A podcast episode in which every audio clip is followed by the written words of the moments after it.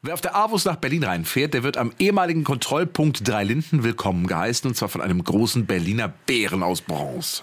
Aber wer hat den eigentlich gemacht? 100% Berlin. Ein Podcast von RBB 888.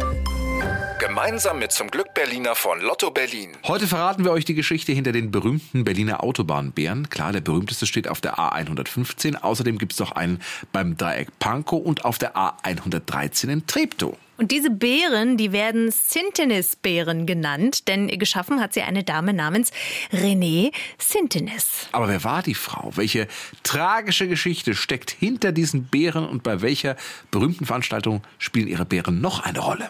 Springen wir zurück ins Jahr 1888. Da wird René in Schlesien geboren und zwar unter dem Namen Renate Alice Sintenis. Und kurz nach ihrer Geburt zieht ihre Familie dann nach Neuruppin raus aufs Land. Und die kleine Renate fühlt sich am wohlsten in der Natur. Menschen mag sie nicht so. Das hat sie mal in einem Text so beschrieben. Ich war ein unendlich schüchternes Kind.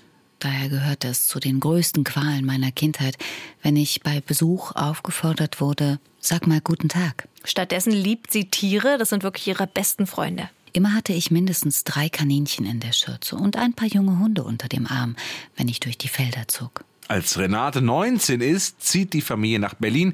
Sie geht auf eine Kunsthochschule und dort entdeckt sie eine neue Leidenschaft, die Bildhauerei. Aber ihr Vater hat andere Pläne mit ihr. Sie soll als seine Sekretärin arbeiten. Also verlässt sie die Kunsthochschule wieder und macht eine Ausbildung zur Sekretärin. Ein Job, der überhaupt keinen Spaß macht. Sie rutscht in eine schwere Lebenskrise. Alles in mir war tot. Ich war kein Mensch mehr in dieser qualvollen Zeit. Kein Ich mehr, keine Persönlichkeit. Sie trifft eine Entscheidung. Sie bricht die Ausbildung zur Sekretärin ab und zieht von zu Hause aus. Es ist der Bruch mit ihrer Familie. Sie wohnt erstmal bei einer Freundin und gibt sich einen neuen Namen. René Sintenis nennt sie sich jetzt. Und dann taucht sie ein in die Kunstwelt. Beginnt eigene Skulpturen zu erschaffen und erinnert sich an ihre liebsten Freunde der Kindheit, an die Tiere. In dem Moment nun, in dem ich das erste Tier machte, da ging auch jenes innere Tor auf, das so lange geschlossen blieb. Nun aber konnte ich diese inneren Kräfte strömen lassen. So ab 1915 erschafft sie kleine Skulpturen von Tieren, so Pferde, Esel, Hunde waren das.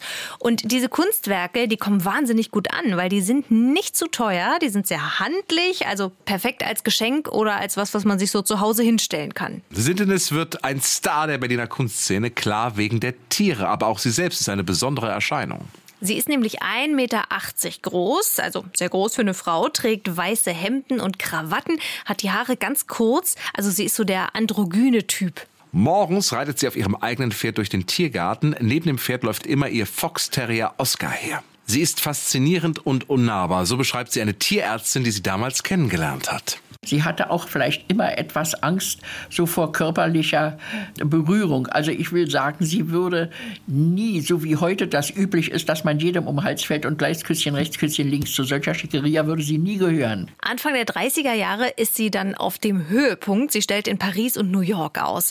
Einen Spitznamen hat sie auch. Sie wird in Kunstkreisen nur noch die Sintenis genannt. Aber dann kommen die Nazis an die Macht und dann ändert sich alles. Denn Sintenis hat jüdische Vorfahren. Sie wird aus der Akademie der Künste ausgeschlossen. Viele ihrer Freunde fliehen aus Berlin. Sie bleibt unter anderem, weil sie ihr geliebtes Pferd nicht zurücklassen will. Bei einem Bombenangriff wird ihr Atelier komplett zerstört.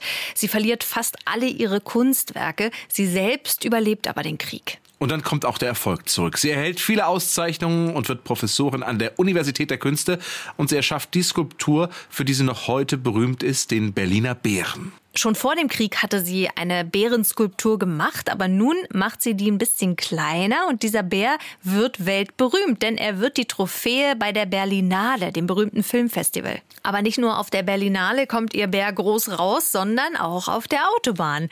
Ab 1958 steht eine größere Version auf der A115 am Kontrollpunkt Dreilinden.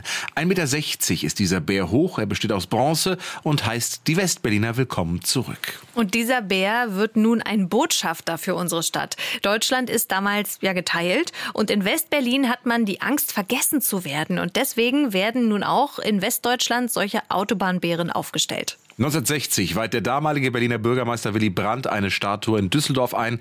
Zwei Jahre später klingt es in München so.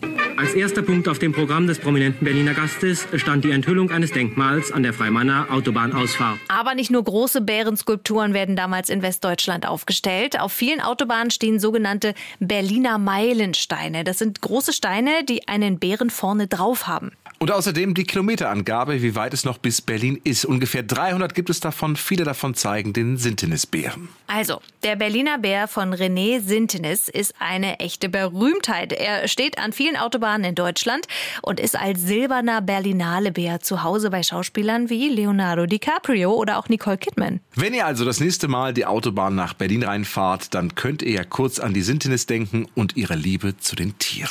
100% Berlin. Ein Podcast von RBB 888. Gemeinsam mit zum Glück Berliner von Lotto Berlin.